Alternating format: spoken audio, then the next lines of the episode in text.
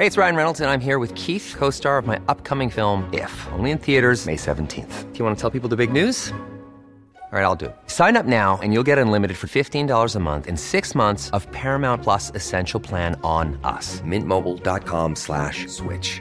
Upfront payment of $45 equivalent to $15 per month. Unlimited over 40 gigabytes per month. Face lower speeds. Videos at 480p. Active Mint customers by 531.24 get six months of Paramount Plus Essential Plan. Auto renews after six months. Offer ends May 31st, 2024. Separate Paramount Plus registration required. Terms and conditions apply if rated PG. Cada noche, los expertos se reúnen para debatir los temas que hacen historia en una mesa de análisis distinta. Aquí las entrevistas con los personajes y líderes de opinión, junto al análisis profundo de los temas trascendentes. Alfredo Ceja conduce un programa de Frente en Jalisco por el 100.3 de FM. Iniciamos.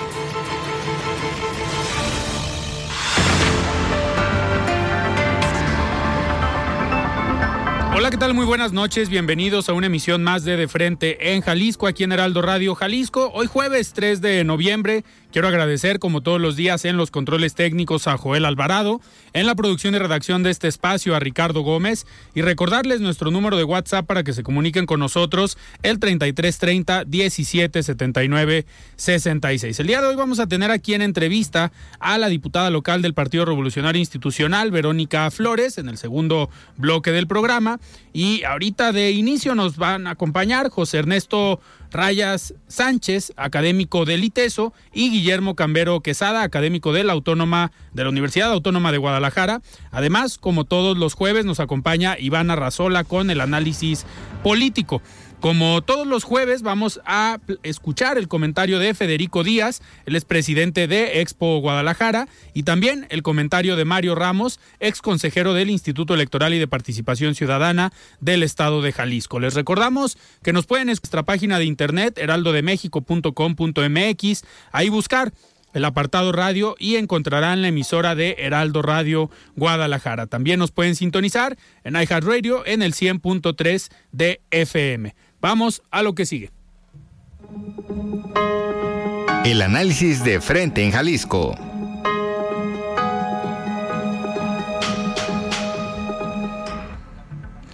Muy bien, pues arrancamos esta mesa de jueves. Me da mucho gusto tener y recibir aquí, como todos los jueves, a Iván Arrazola.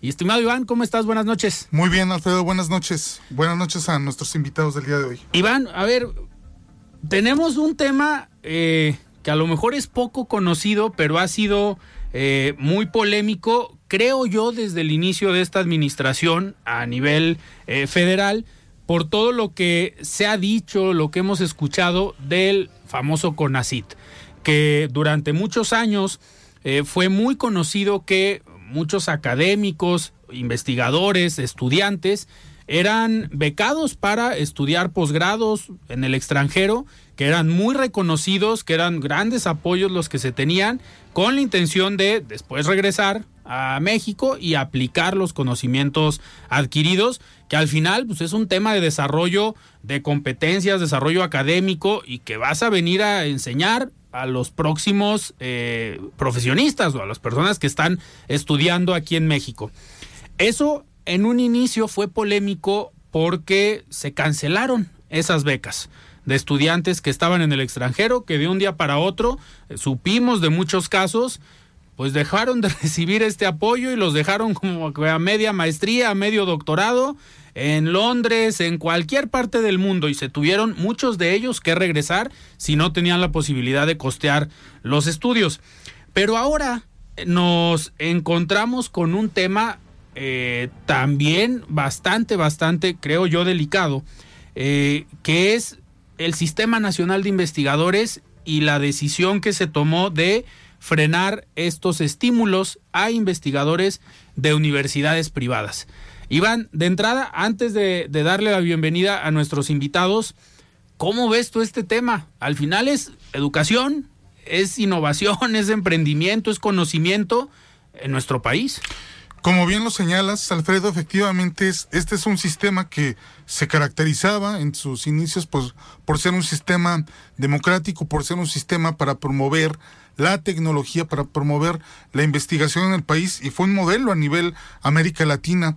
con la llegada de la nueva administración empiezan todos estos juegos de poder, todas estas estrategias de cortar de tajo algunos programas o de hacerles modificaciones sustanciales a otros, ¿no? La, la directora del CONACID hablando de una, eh, no sé, dividiendo entre neoliberales y los que apoyan al, al oficialismo. Me parece una, una cuestión muy delicada y que está afectando a muchas personas eh, en torno a estas decisiones que están tomando en materia de investigación en el país, como lo señalas, tanto alumnos como profesores. Claro, quisimos eh, invitar a este programa a dos académicos de diferentes universidades. En el caso de Ernesto Rayas, a quien le doy la, la bienvenida, académico del ITESO. Ernesto, buenas noches, ¿cómo estás? Buenas noches, gracias, gracias por la invitación. Y también a Guillermo Cambero, de la Universidad Autónoma de Guadalajara. Guillermo, buenas noches. Buenas noches, Alfredo, gracias y muy buenas noches a toda la audiencia. Oigan, a ver, ¿cuál ha sido el problema en los últimos meses? Entiendo que se ha agudizado eh, la temática este año entendemos que hay diferentes casos, hay diferentes problemáticas. Eh, me gustaría empezar por la Universidad Autónoma de Guadalajara, en el caso de Guillermo. ¿Qué es lo que está pasando en tu caso y en los que conoces al menos de la Universidad Autónoma de Guadalajara? Muy bien, gracias. Tú lo has dicho muy bien al inicio. Los investigadores eh, estamos un poco al lado del sistema. ¿A qué me refiero? Sabemos que existen, sabemos que hacemos o tenemos una producción científica, tecnológica, eh, pero la verdad no se nos ha dado su justo valor dentro de la sociedad mexicana. Las universidades nos acogen, desarrollamos nuestra investigación y obviamente en América Latina las universidades no funcionan bajo un esquema que ellas mismas puedan financiar la educación, sobre todo las privadas. En ese sentido, el CONACID pues es un apoyo, por, el, por lo menos el Sistema Nacional de Investigadores, es un apoyo fundamental para tener un complemento a esas actividades de investigación que por la misma inercia social y de las universidades privadas no se lleva al 100% porque el financiamiento o la educación está dirigida hacia, otros, hacia otras metas y objetivos. Entonces, el CONACIT siempre apoyó a la universidad privada, al investigador, pero no porque fuera de una universidad privada, sino porque el investigador tuvo ahí esa posibilidad de incorporarse a esta institución y se valora la persona y su trabajo de investigación, independientemente seas de universidad pública o privada, porque la ley pues así lo, lo, establecía, eh, se valora el trabajo innovador del investigador. Hoy en día nos encontramos que de la noche a la mañana el CONACIT nos dice, investigadores de universidades privadas, ustedes ya no van a recibir el estímulo para continuar sus trabajos de investigación o proyectos de investigación. Y esto se dio a gran escala a nivel nacional a todas las universidades privadas, pues afectando tal vez a algunos investigadores no los han afectado porque han seguido recibiendo de lleno el estímulo, pero en nuestro caso, en la Universidad Autónoma, a prácticamente a todos los investigadores eh, de la noche a la mañana, sin procedimiento alguno, sin notificación alguna, nos cortan este estímulo.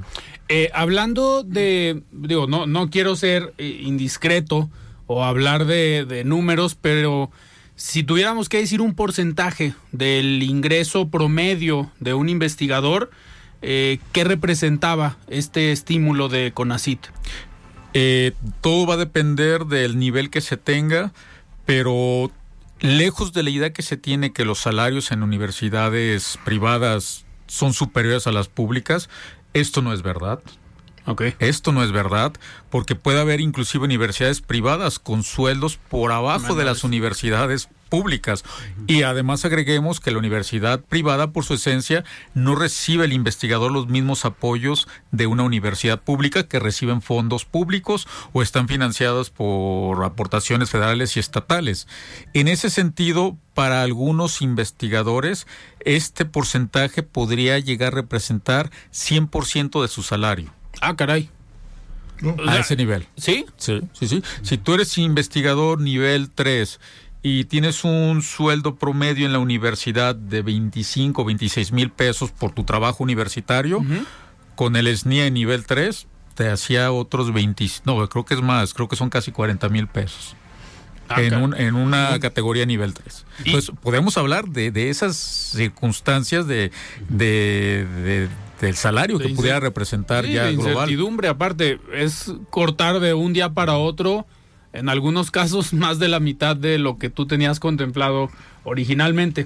En el caso de, del ITESO, Ernesto, eh, ¿cómo han sido los casos ahí con ustedes? Eh, eh, les quitaron de un día para otro a todos, a algunos. Ahorita antes de, de iniciar comentábamos que ha habido casos distintos y que no saben a qué se deba.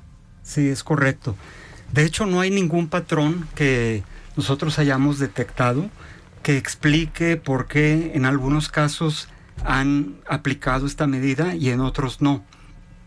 Esto se ha analizado formalmente en, en la Dirección de Investigación y Posgrado del ITESO y, y honestamente la conclusión a la que hemos llegado es que eh, parece ser que obedece más a un caos, a un caos administrativo, por el cual CONACID ha aplicado estas medidas restrictivas de suspender el estímulo económico a los investigadores eh, de manera aparentemente fortuita, aleatoria entre todos los casos, porque hay toda clase de, de- casos específicos de investigadores en ITESO, desde los que hemos dejado de recibir los estímulos desde que se anunció la medida, hasta quienes todavía al momento actual siguen recibiendo sus pagos.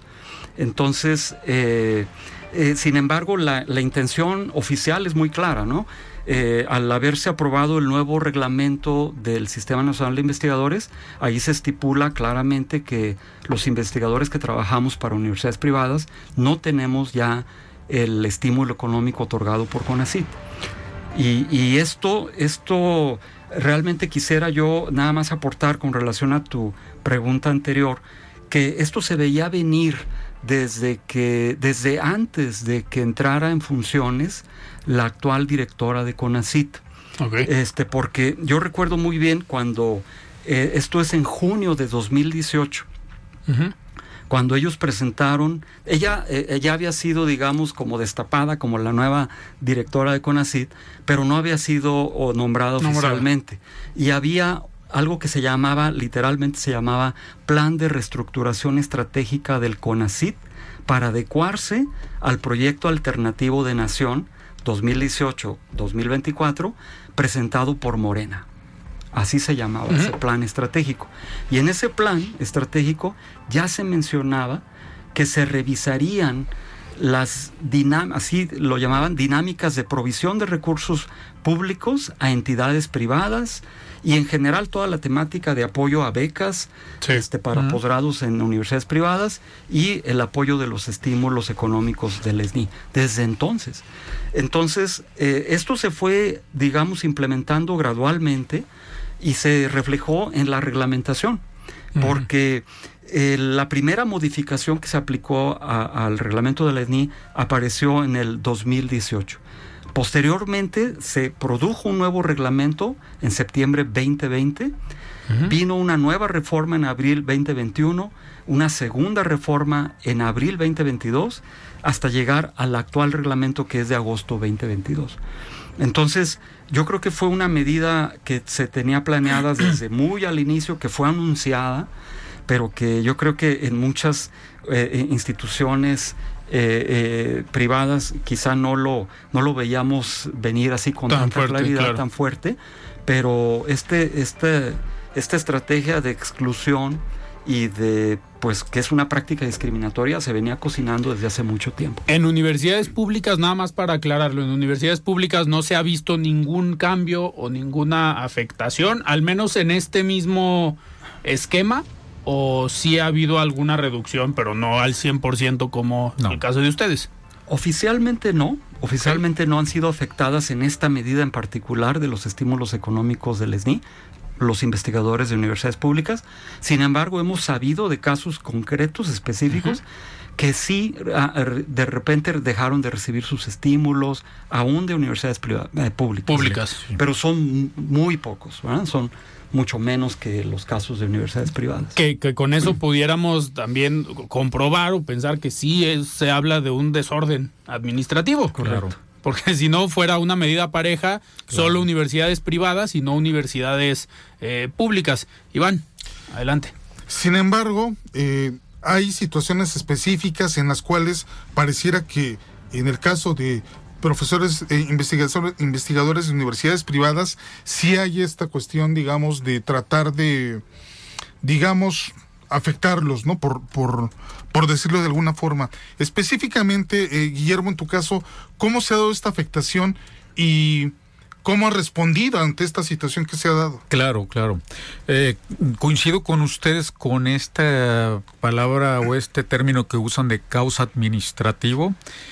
Y dentro de ese causa administrativo, a algunos investigadores nos está sucediendo una cosa terrible, ilegal, inconstitucional que el SNI nos eh, a inicio de año nos hizo el depósito del estímulo el mes de enero y febrero. Y en mi como mi caso hubo pues eh, una cantidad muy vasta de investigadores que recibieron este estímulo y a partir del mes de marzo sin notificación alguna dejamos de recibir el estímulo. Ok.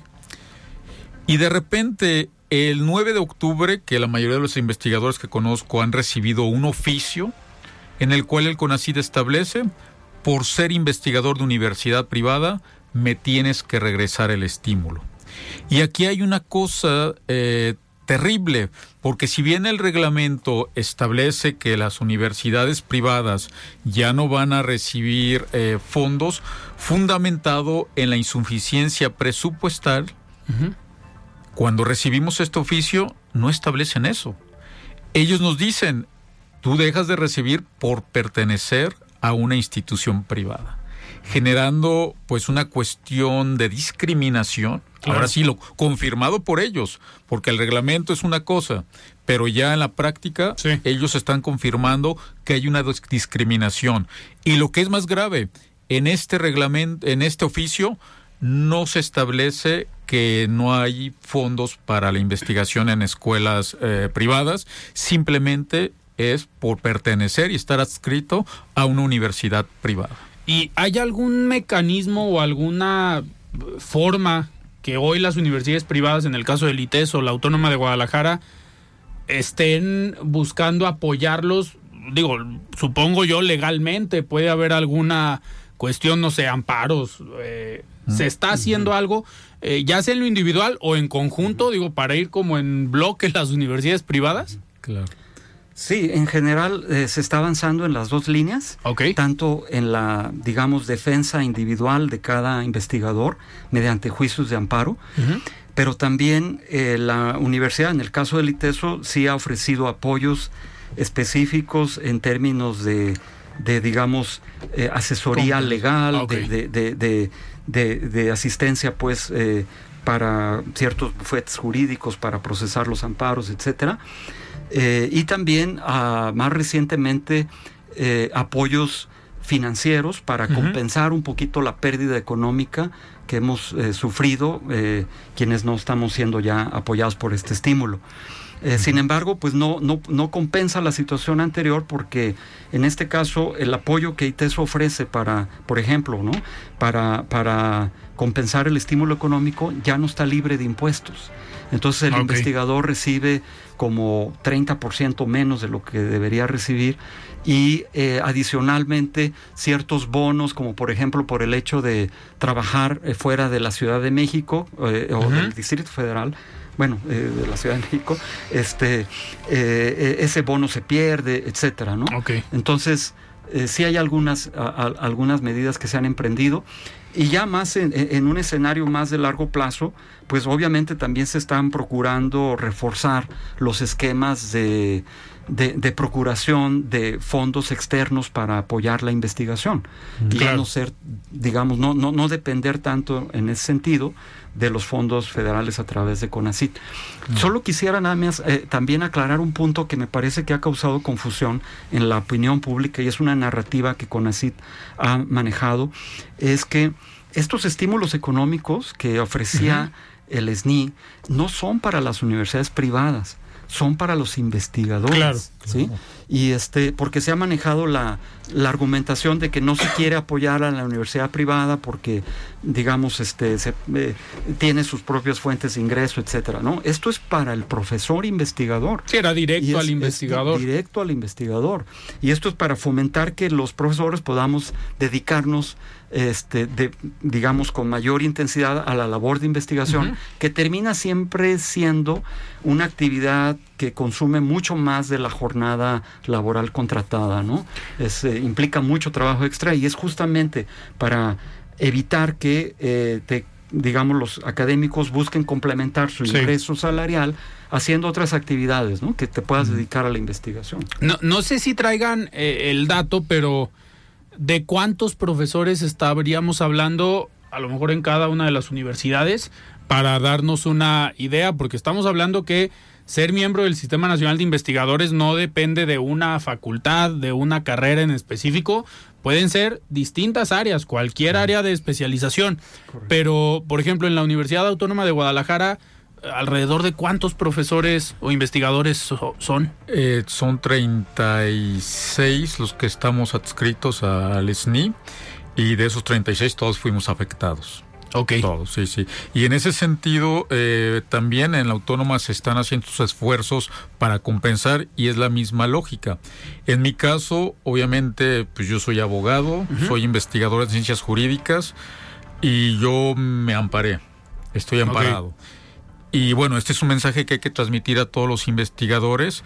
Eh, los jueces federales están concediendo los amparos porque evidentemente en los razonamientos ellos llegan a la conclusión pues que esto es completamente fuera de cualquier procedimiento administrativo e ilegal lo que se está llevando a cabo y sí este nos está nos estamos amparando. Pero hay esta dificultad. La universidad no puede intervenir porque efectivamente el estímulo es para el investigador, independientemente esta es una universidad pública o privada, en nuestro caso nos tocó estar en la privada, y pues es el investigador que tiene que buscar un poco el mecanismo para ampararse de forma personal, porque evidentemente la universidad no puede presentar, presentarse en una acción grupal cobijado por la universidad porque no estaría dentro de su competencia.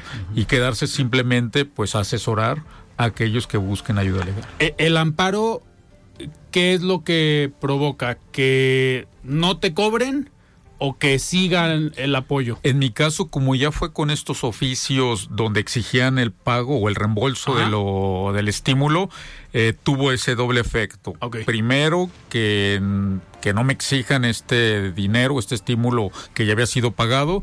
Y segundo, que se me restablezcan mis derechos dentro del SNI y entre ellos, pues el estímulo. el estímulo. Así es. Y en el caso del ITESO, ya para, para terminar, en el caso del ITESO, ¿cuántos investigadores son? Mira, a inicios de año eh, eran 74 eh, profesores investigadores miembros del SNI en la universidad. Actualmente, como se acaban de anunciar los resultados de la convocatoria más reciente, esta cifra cambió pero seguramente debe estar alrededor de 76, 78, no sé, alrededor de esa, de esa cantidad. Y eh, como mencioné al principio, no todos están siendo afectados de la misma manera, eh, eh, pero la mayoría sí, la mayoría hemos dejado de recibir los estímulos económicos y, y en algunos casos este, se sabe de, profesores a los que se les ha exigido devolver la cantidad.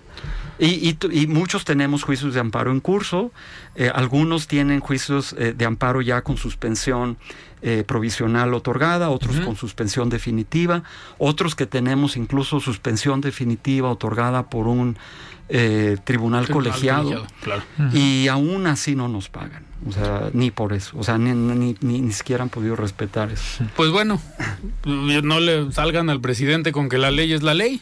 No les vaya a responder eso, ya ven que les gusta eh, contestar eso. Oigan, antes de despedirnos e irnos a un corte, vamos a escuchar. Ya tenemos en la línea a Mario Ramos. Estimado Mario, ¿cómo estás? Buenas noches. Ah, tuvimos problemas con la comunicación, pero bueno, nos despedimos, vamos a un corte, pero muchísimas gracias. Vamos a seguir atentos a este tema, porque sin duda yo creo que se va a llevar eh, tiempo, por lo que nos comentan, a pesar de los amparos, que las decisiones sigan de la misma manera, pues yo creo que nos queda algo de tiempo. Y esperemos que la directora de CONACID pues haga o recapacite o haga algún cambio en las políticas, que no es una característica de la administración actual, pero pues vamos a, a seguir al pendiente de este tema. Iván, gracias por eh, el contacto y por traernos el tema aquí a la mesa en De Frente en Jalisco. Ernesto, muchísimas No, gracias. gracias. Muchas gracias a ustedes. Muchas gracias. Gracias y esperemos que todo se resuelva bien. sí. Sí. Y, Sí, ojalá muchísimas gracias. No, pues que gracias por la de invitación. dañar tan seriamente el ecosistema de investigación científica mexicano. Ese es el principal daño. Porque Eh, es, es es de por sí para débil. nosotros. De por sí débil este ecosistema lo están terminando de arruinar. Eso es lo más preocupante, digo, y los resultados no los vamos a ver en el corto plazo, se vienen, a- los vamos a ver en las generaciones próximas, en un mediano y largo plazo. Muy bien, vamos a un corte y regresamos.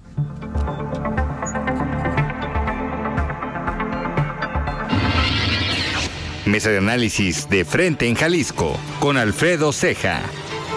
Continuamos. Heraldo Radio 100.3 FM. Suscríbete al Heraldo de México. Recibe el diario que piensa joven hasta la puerta de tu hogar, oficina o negocio, con la información más veraz, actual y completa del panorama nacional e internacional. Suplementos, promociones exclusivas y mucho más. Llámanos al 5550-469494 o escríbenos a suscripciones arroba. En la Cámara de Diputados legislamos en beneficio de nuestro país. Acatamos la constitución política para construir leyes acordes a la realidad nacional. Las diputadas y los diputados trabajamos con respeto a la diversidad y el diálogo para el desarrollo de oportunidades en cada rincón del país. Porque México eres tú. Legislamos para todas y todos. Cámara de Diputados, Legislatura de la Paridad, la Inclusión y la Diversidad. Consecutivo, nuestros 80 millones de usuarios únicos mantienen a El Heraldo de México como el grupo de medios digitales número uno en México, gracias a su contenido. Gastrolab, Deportes, Heraldo USA, Panorama, Escapada H, Binario, Heraldo Media Group, el grupo de medios digitales líder en el país.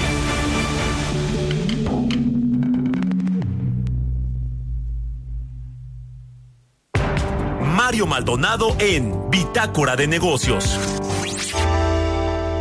Y bueno, ya le platicaba sobre todo lo que sucede en el sector aéreo de México con la creación de esta nueva empresa estatal que tendría el control del ejército mexicano, que no es todavía una realidad, es un plan. Hay quien dice que pues es otra de las ocurrencias del presidente López Obrador, pero parece que ese plan pues está en firme y están firmes en el gobierno de echarlo a andar, de echarlo a volar, ahora sí que valga la palabra. Y también está este asunto de que México no tiene la categoría 1 de seguridad aérea, lo cual pues entre otras cosas o básicamente no permite que aerolíneas mexicanas abran nuevas rutas o frecuencias a los Estados Unidos y entonces pues eso le complica, han ido perdiendo mercado por supuesto las aerolíneas mexicanas, también hay sobre la mesa un tema que tiene que ver con el cabotaje. Lunes a viernes a las 6 de la mañana por el Heraldo Radio. El análisis y la estrategia del fútbol americano se disfrutan cada domingo en Plan de Juego. El programa con la información y entrevistas de uno de los deportes más apasionantes del mundo. Blitz coming. Throws. Touchdown. Plan de Juego con Santiago Corona, Diana Cortés. Domingos, 11 de la mañana, por el Heraldo Radio Jalisco.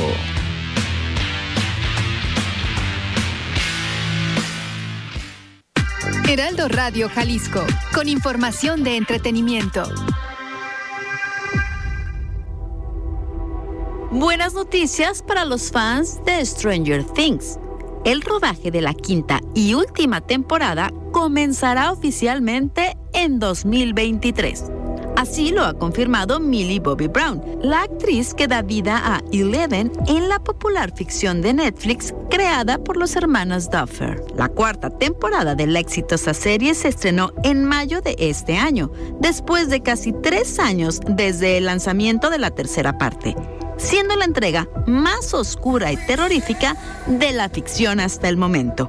Lo más probable es que el estreno de la quinta temporada de la serie tenga lugar a lo largo de 2024.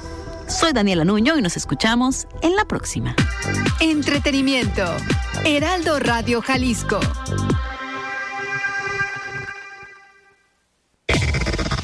Desde Guadalajara, Jalisco, la mejor señal informativa y de contenido. Heraldo Radio Guadalajara. XHAV FM, el 100.3 FM. Con la H que sí suena y ahora también se escucha.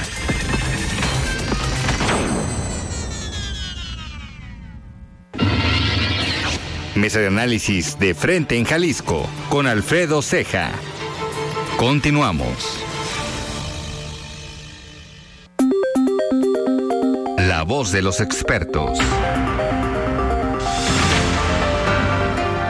Bien, 9 de la noche con 30 minutos. Estamos de regreso en De Frente en Jalisco. Y ahora sí, vamos a escuchar el comentario de Mario Ramos, el ex exconsejero del Instituto Electoral y de Participación Ciudadana del Estado de Jalisco. Estimado Mario, ¿cómo estás? Buenas noches.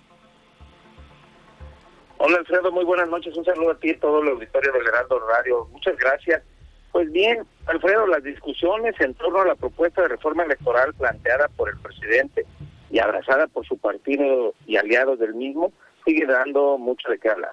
Hace algunos días hizo público una encuesta solicitada y pagada por el INE con el objetivo de conocer la opinión popular sobre esta reforma, así como la evaluación al Instituto Nacional Electoral. Sobre los datos técnicos, esta encuesta fue de carácter telefónica, se realizó a un total de 400 personas mayores de 18 años y su periodo de levantamiento fue del 9 al 10 de septiembre del presente año. En el primer apartado, se refiere al grado de posicionamiento del instituto, se destaca que la confianza externada es regular, con un porcentaje de 42% y el 25% de los encuestados manifiesta mucha confianza sobre la institución. Solo el 21% poca y 12% manifestaron nada de confianza en el instituto. La mayoría, el 56%, cuenta con una opinión positiva del INE, entre muy buena y buena. Únicamente la cuarta parte, del pueblo aproximadamente de las personas encuestadas, es decir, el 22%, tiene una opinión negativa sobre el INE. La mayoría, el 72% de una muestra representativa de los electores de México, opina que los partidos políticos, ojo, 72% opina que los partidos políticos reciben demasiado presupuesto aproximadamente la cuarta parte de la ciudadanía mexicana considera que reciben lo necesario. Sobre la reforma electoral, las opiniones se encuentran divididas. El 51% considera que es muy o algo necesario realizarla. 51%, mientras que el 44% piensa lo contrario. Las, las características por las que reconocen a la reforma es por que se busca eliminar al INE y también disminuir el presupuesto electoral. También se manifiesta que la intención es tomar el control del INE por parte del gobierno y elegir popularmente a sus autoridades electorales, a los consejeros. Las propuestas más apoyadas de esta reforma eh, por parte de la ciudadanía son destinar menos recursos a los partidos políticos. Esto alcanza un 93% de opiniones favorables. También eh, disminuir el número de diputaciones federales y senadurías Jewelry isn't a gift you give just once. It's a way to remind your loved one of a beautiful moment every time they see it. Blue Nile can help you find the gift that says how you feel and says it beautifully with expert guidance and a wide assortment of jewelry of the highest quality at the best price. Go to BlueNile.com and experience the convenience of shopping Blue Nile, the original online jeweler since 1999. That's BlueNile.com to find the perfect jewelry gift for any occasion. BlueNile.com. Even on a budget, quality is non-negotiable. That's why Quince is the place to score high-end essentials at 50 to 80% less than similar brands. Get your hands on buttery soft cashmere sweaters from just 60 bucks, Italian leather jackets, and so much more. And the best part about Quince, they exclusively partner with factories committed to safe, ethical, and responsible manufacturing. Elevate your style without the elevated price tag with Quince. Go to quince.com slash upgrade for free shipping and 365-day returns. Eh, lo expresa el 87% de la ciudadanía y el 78% manifestó que es necesario reducir los recursos que se otorgan al mismo. Bien, pues sin duda alguna la opinión de la población es muy importante en este tipo de discusiones, solo que hay que decir también que la, la, la ciudadanía debe tener la información completa de estos aspectos, ¿no? Suena siempre fácil y es muy popular que se ahorren recursos públicos, sin embargo, hay que recordar que el Instituto Nacional Electoral eh, cubre, cumple con una eh, un aspecto muy importante para la democracia de nuestro país, organizar elecciones libres, eh, garantizar la equidad la, en las contiendas electorales. Bueno, ya veremos qué sucede con esto. Alfredo, al final, esa es la opinión de la ciudadanía. Hay que ver qué dicen los legisladores y hasta dónde avance, qué aspectos deciden abordar en esta reforma electoral que parece inminente. Ese es mi comentario, Alfredo. Muchísimas gracias, Mario. Muy buen comentario y un tema que sin duda nos dará para platicar las próximas semanas. Muy buenas noches. Claro que sí. Muchas gracias a ti y al auditorio. Buenas noches. Buenas noches. El comentario de Mario Ramos, él es ex consejero del Instituto Electoral y de Participación Ciudadana del Estado de Jalisco. Y me da muchísimo gusto recibir aquí en cabina a la diputada Verónica Flores, diputada del Partido Revolucionario Institucional. ¿Cómo estás? Buenas noches. Muy bien, muchas gracias Alfredo, gracias por la invitación. Y la verdad es que un gusto platicar con el auditorio porque siempre es grato poder llegar a los oídos de los ciudadanos y poderles comentar lo que nosotros hacemos y lo que además podemos realizar en beneficio de los ciudadanos. Diputada, eh, uno de los temas que hemos platicado las veces que has estado eh, con nosotros y que hemos visto también que lamentablemente has eh, sufrido en carne propia, pues es la violencia que se vive aquí en el estado de Jalisco muchos dicen que también a nivel nacional, que esto es generalizado, que no depende de un partido o de un gobierno, pero al final sí hay responsabilidad de los gobiernos. Eh, es un tema que no es ajeno para ti, tienes experiencia en materia de seguridad. ¿Cómo ves la situación en Jalisco? ¿Cómo lo ven desde la bancada o desde el grupo parlamentario del PRI en el Congreso del Estado? Mira, la verdad es que muy preocupante Vemos que cada día la situación es más complicada. Quienes hemos recorrido carreteras en el tiempo de las elecciones, fíjate, hace más de un año, nos, nos tocó este, sufrir algunos temas un poquito complicados. Pero la verdad es que el hecho de que a, una, a, un año, más de un año de que ya tomamos, este, bueno, tomaron posesión los ayuntamientos, en Gilotral de los Dolores, por ejemplo, no se ha podido llevar a cabo el proceso electoral. Eso nos habla de un problema serio. Exactamente un tema de inseguridad y sobre todo un tema de ingobernabilidad. Sí. Y es una situación que obviamente nos debe de preocupar, pero lo más preocupante de todo es que no haya un reconocimiento por parte del gobierno federal y del gobierno del estado. Sí. Y que veamos que además hay una lucha de cifras y de descalificaciones mutuas para ver a ver quién tiene este más este temas por los cuales puedan ser descalificados. Y no haya ese reconocimiento para entonces sí establecer sociedad, gobierno, los diputados y todo el mundo nos pongamos las pilas y podamos establecer una estrategia de seguridad que permita realmente combatir el tema. Porque a la par de la inseguridad vemos el tema de la impunidad. Que sabemos que no este, se aplica la ley. Hay un alto grado de ineficiencia en la aplicación de la justicia, pero sobre todo ya hay un desencanto por parte de la ciudadanía. Lo más grave es que todos los días veamos que es ya muy normal que haya muertos, que haya desaparecidos, que haya gente descuartizada. O sea, son cosas que no nos debe de volver tan insensibles y no debemos de acostumbrarnos. Entonces, cuando ves un homicidio y te dicen es que vamos a investigar, pues sí, pero sabemos que en muy poquísimos casos se va a llegar con los, con, la investigación nos va a llevar a los culpables y va a haber gente detenida. Entonces eso habla que la gente está desencantada y en muchas ocasiones hay cosas que ya no se denuncian porque la gente dice, bueno, ¿y para qué pierdo el tiempo? Y esto obviamente nos lleva a que la gente se siente insegura. No hay lugar en donde te sientas seguro. O sea, carambas, ni siquiera en las zonas más exclusivas o más, este, eh, ¿cómo te diré? Se supone más seguras. más seguras por el alto nivel económico. Ni siquiera ahí, al contrario, pareciera que ahí reina más el tema de, el problema de, de que pueda haber alguna situación de, de violencia pero la verdad es que tampoco nos debemos de abocar a ese tipo de espacios. Tenemos que ver cómo atacamos la situación de la inseguridad en todos lados, en todos los niveles y de, todas formas, porque yo ayer veía una noticia, por ejemplo, en donde las mujeres hablaban del acoso que sufren en el transporte público, del problema del robo de celulares y, y, bueno, una serie de cosas que es muy usual en los centros universitarios, carambas, o sea, ¿dónde está la estrategia del gobierno del Estado, del gobierno federal para poder combatir ese tema tan grave? y tan triste y que además nos lastima a todos los jaliscienses. Eh, diputada, a ver, ¿qué hará falta hoy en el gobierno del estado para, uno, reconocer que hay un problema eh, y dos, dar solución al problema?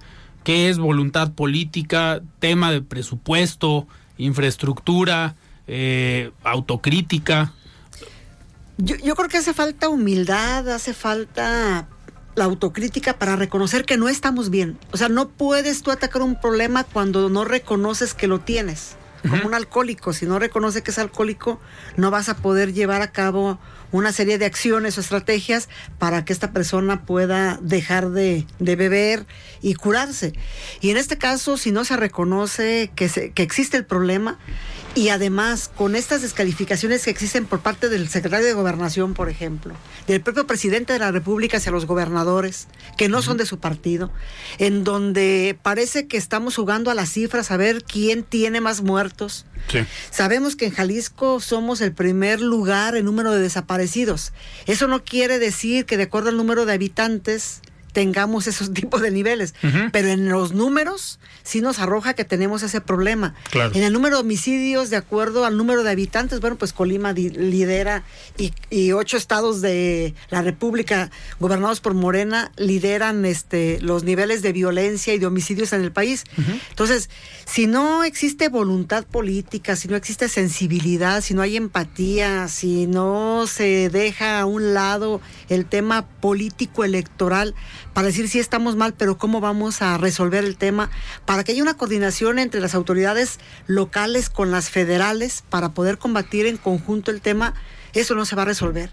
Yo no sé si no esté este mm, mm, funcionando el tema de la, por ejemplo, de la inteligencia policial. Carambas, pues tenemos policías municipales, la estatal, que tiene varias vertientes, y la federal, que también tiene varias áreas de seguridad en donde no puede ser que con las volantes que se están llevando a cabo, pues detengan a una persona porque trae un documento falso. O sea, ni modo que no sepan quiénes andan armados, en dónde, qué grupo de, delincuentes actúa en ciertas zonas, etcétera, para saber cómo deben de llevar a cabo este tipo de estrategias de combate a la inseguridad y bueno, pues esto pueda dar resultados que de veras este, nos, nos beneficien a todos los jaliscienses y en general a los habitantes del estado y del país. Claro. Iván, adelante.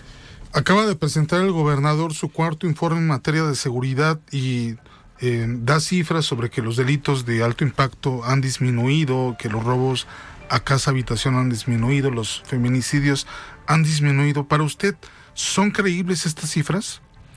Por supuesto que no. La verdad, Iván, es que lo ves solamente con los propios números. Ni siquiera es necesario que te vayas a las este, cifras del Sistema Nacional de Seguridad. Con checar los periódicos diariamente, los noticiarios, te das cuenta cómo diario hay mujeres asesinadas, cómo los homicidios todos los días se dan. O sea, yo quisiera que un día, un día, no hubiese un homicidio. Y la verdad es que las cifras son alarmantes. Y, digo, no se trata de decir que estamos mejor que antes. Digo, la situación nos lo dice. Como tú te sientes en la calle, La verdad es que todos, a todos nos ha pasado. Yo quiero que haya una persona que me diga, a mí no me ha pasado nada.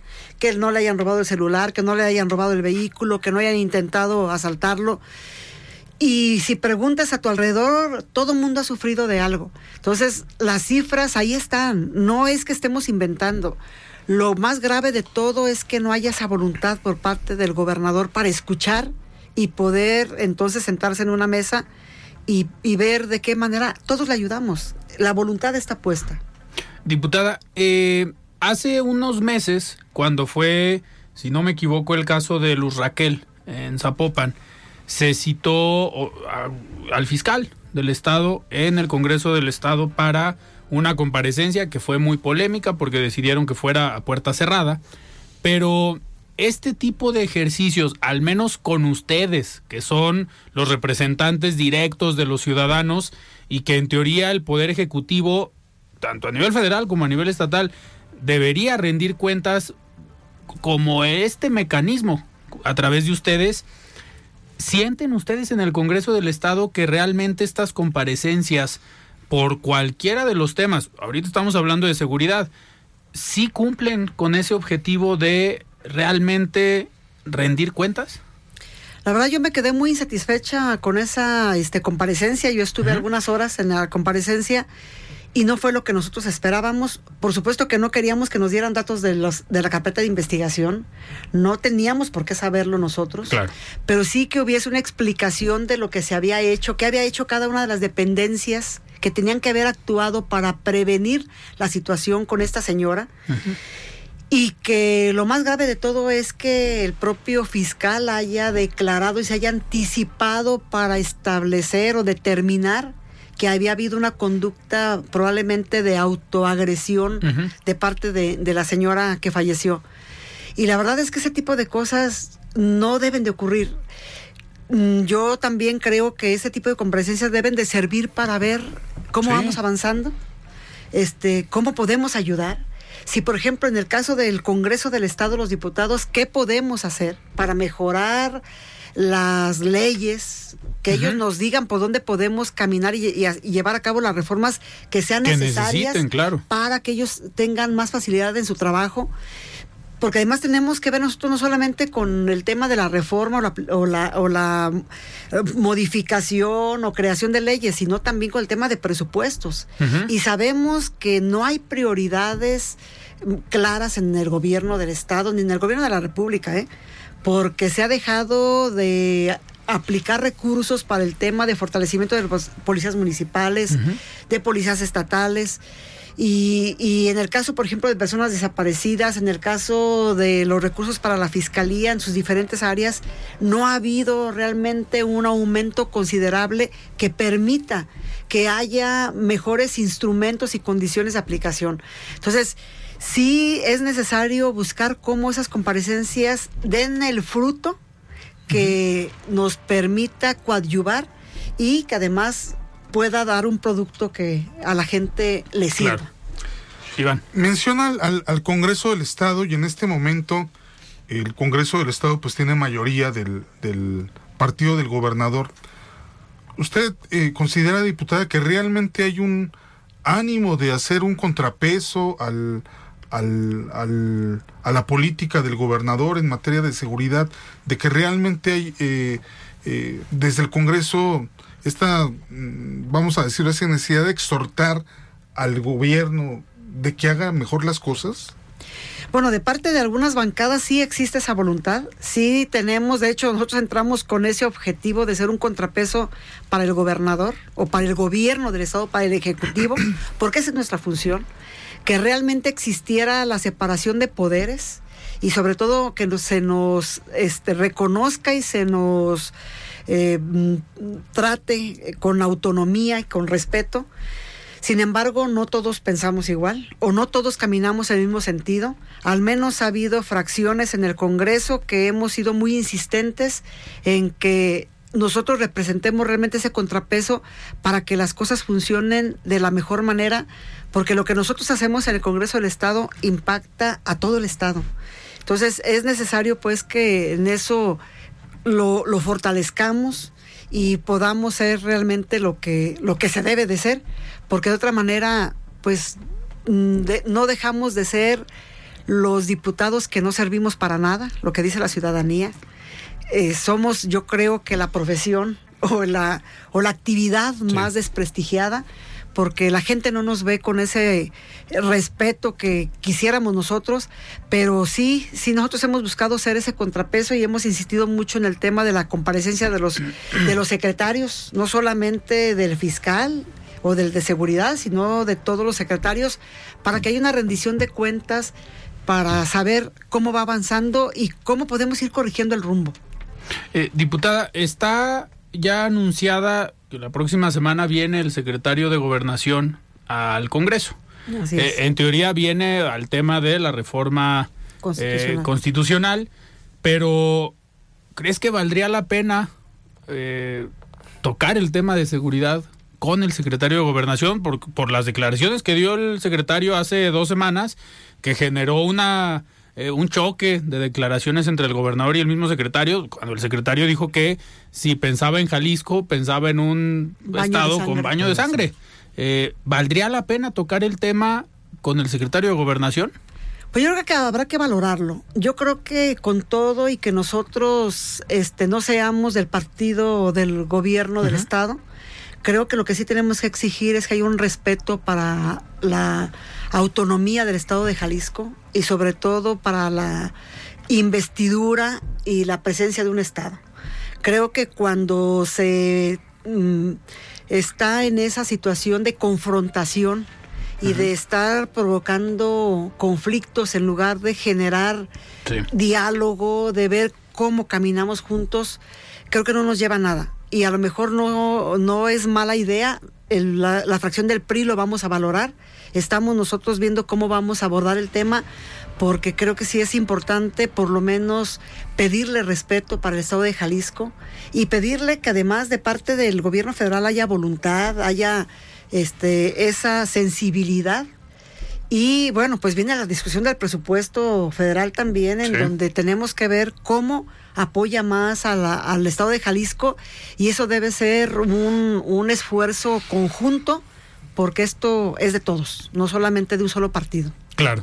Diputada, antes de despedirnos, vamos a escuchar el comentario de Alfonso Partida Caballero. Él es integrante del Observatorio de Seguridad y Justicia de la Universidad de Guadalajara. Estimado Alfonso, ¿cómo estás? Buenas noches. Buenas tardes, estimado Alfredo Ceja. Como siempre es un honor saludar afectuosamente a los radioescuchas del Heraldo Radio, así como a tu invitado.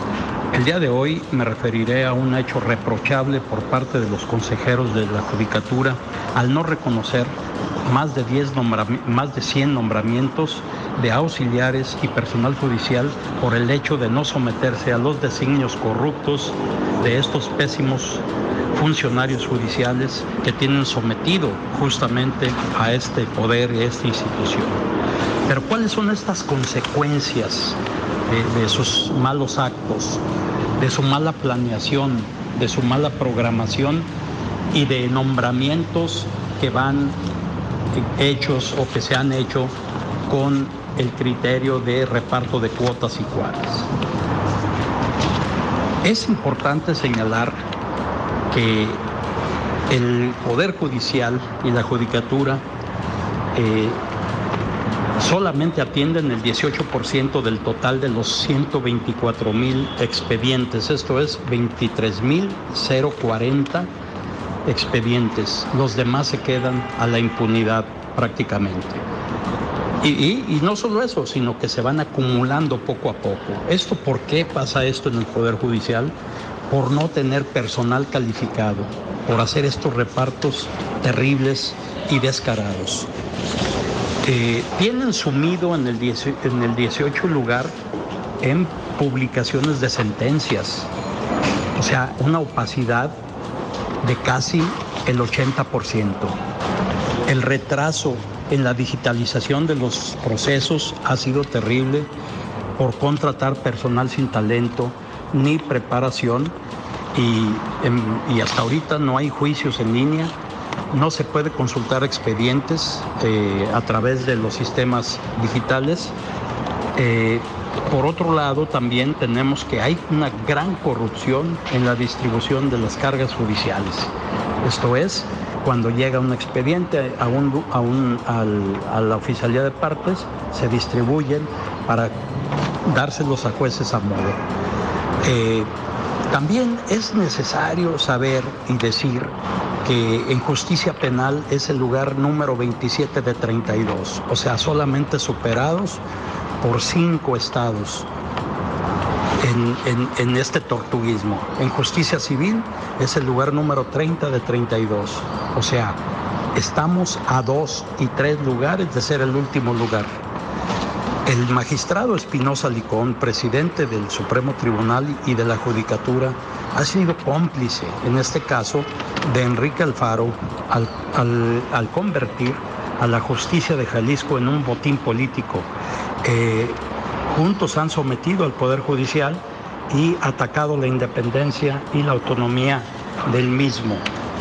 Eh, y por último, señalaré que también han corrompido eh, y manipulado a los peritos y auxiliares de la justicia, que los distribuyen para garantizar los grandes negocios para sus despachos. Hasta aquí mi comentario.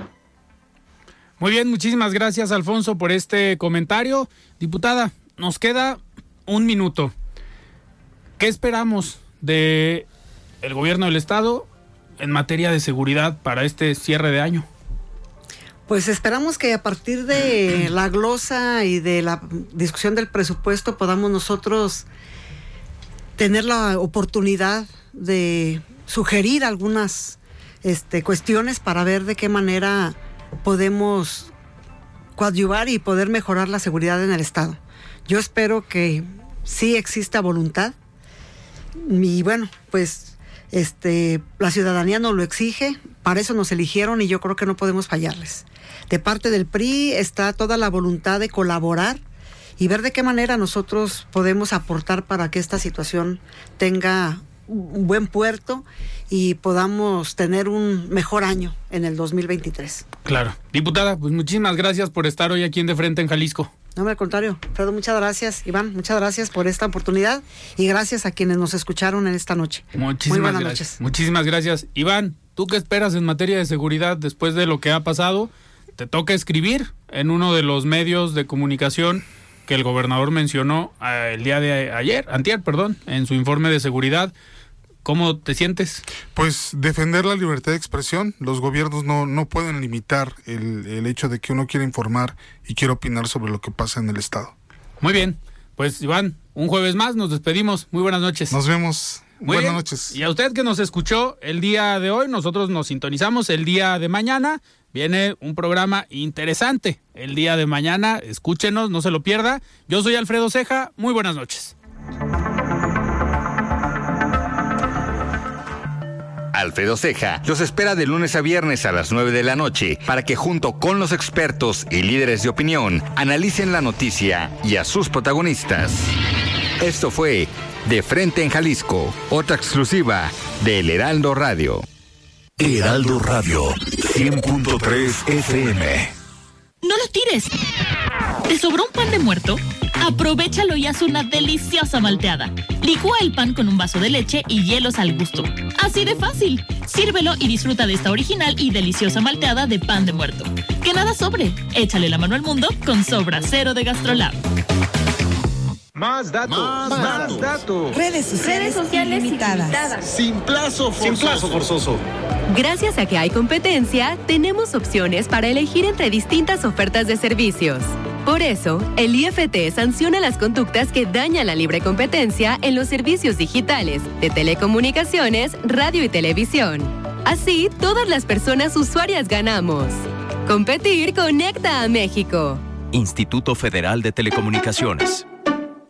El cáncer es curable si se detecta a tiempo. Por ello, a partir de los 20 años, autoexploramos nuestras mamas cada mes. De los 25 en adelante, acudimos a un examen clínico anual y una vez que hemos cumplido los 40, acudimos a realizarnos la mastografía. Si notas algún cambio en tus mamas, acude a tu unidad médica y sigue las indicaciones del personal de salud. Por amor a la vida, tócate. Contra cáncer de mama, actúo, observo, toco, siento. Gobierno de México. Heraldo Radio Jalisco, con información de entretenimiento. Una marca deportiva alemana quiere complacer a los fanáticos con una colección de tenis que represente a la serie de televisión más icónica del mundo, Los Simpson, y plasmará a dos personajes de la familia amarilla en el calzado. Serán versiones de Adidas de Los Simpson. Los primeros tendrán la imagen de la mamá más tierna, Marge, y su cabello azul será el elemento característico.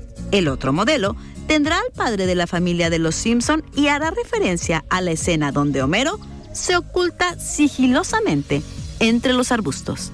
Soy Daniela Nuño y nos escuchamos en la próxima. Entretenimiento. Heraldo Radio Jalisco. El análisis y la estrategia del fútbol americano se disfrutan cada domingo en Plan de Juego. El programa con la información y entrevistas de uno de los deportes más apasionantes del mundo. Blitz coming. Throws. Touchdown. Plan de Juego con Santiago Corona, Diana Cortés. Domingos, 11 de la mañana, por el Heraldo Radio Jalisco.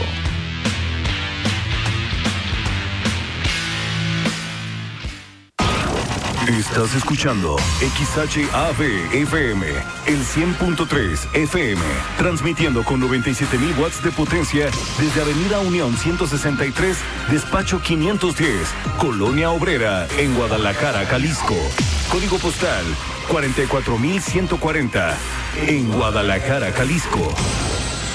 El Heraldo Radio Guadalajara, una estación de Heraldo Media Group.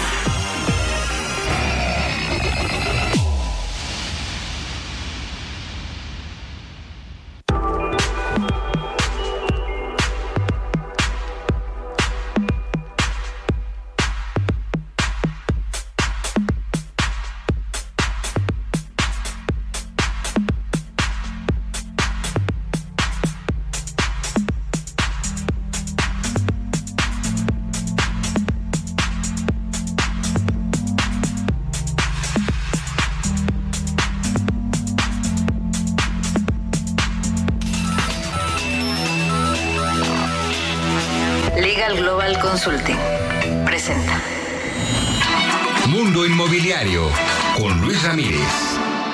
Líder de opinión en el sector inmobiliario.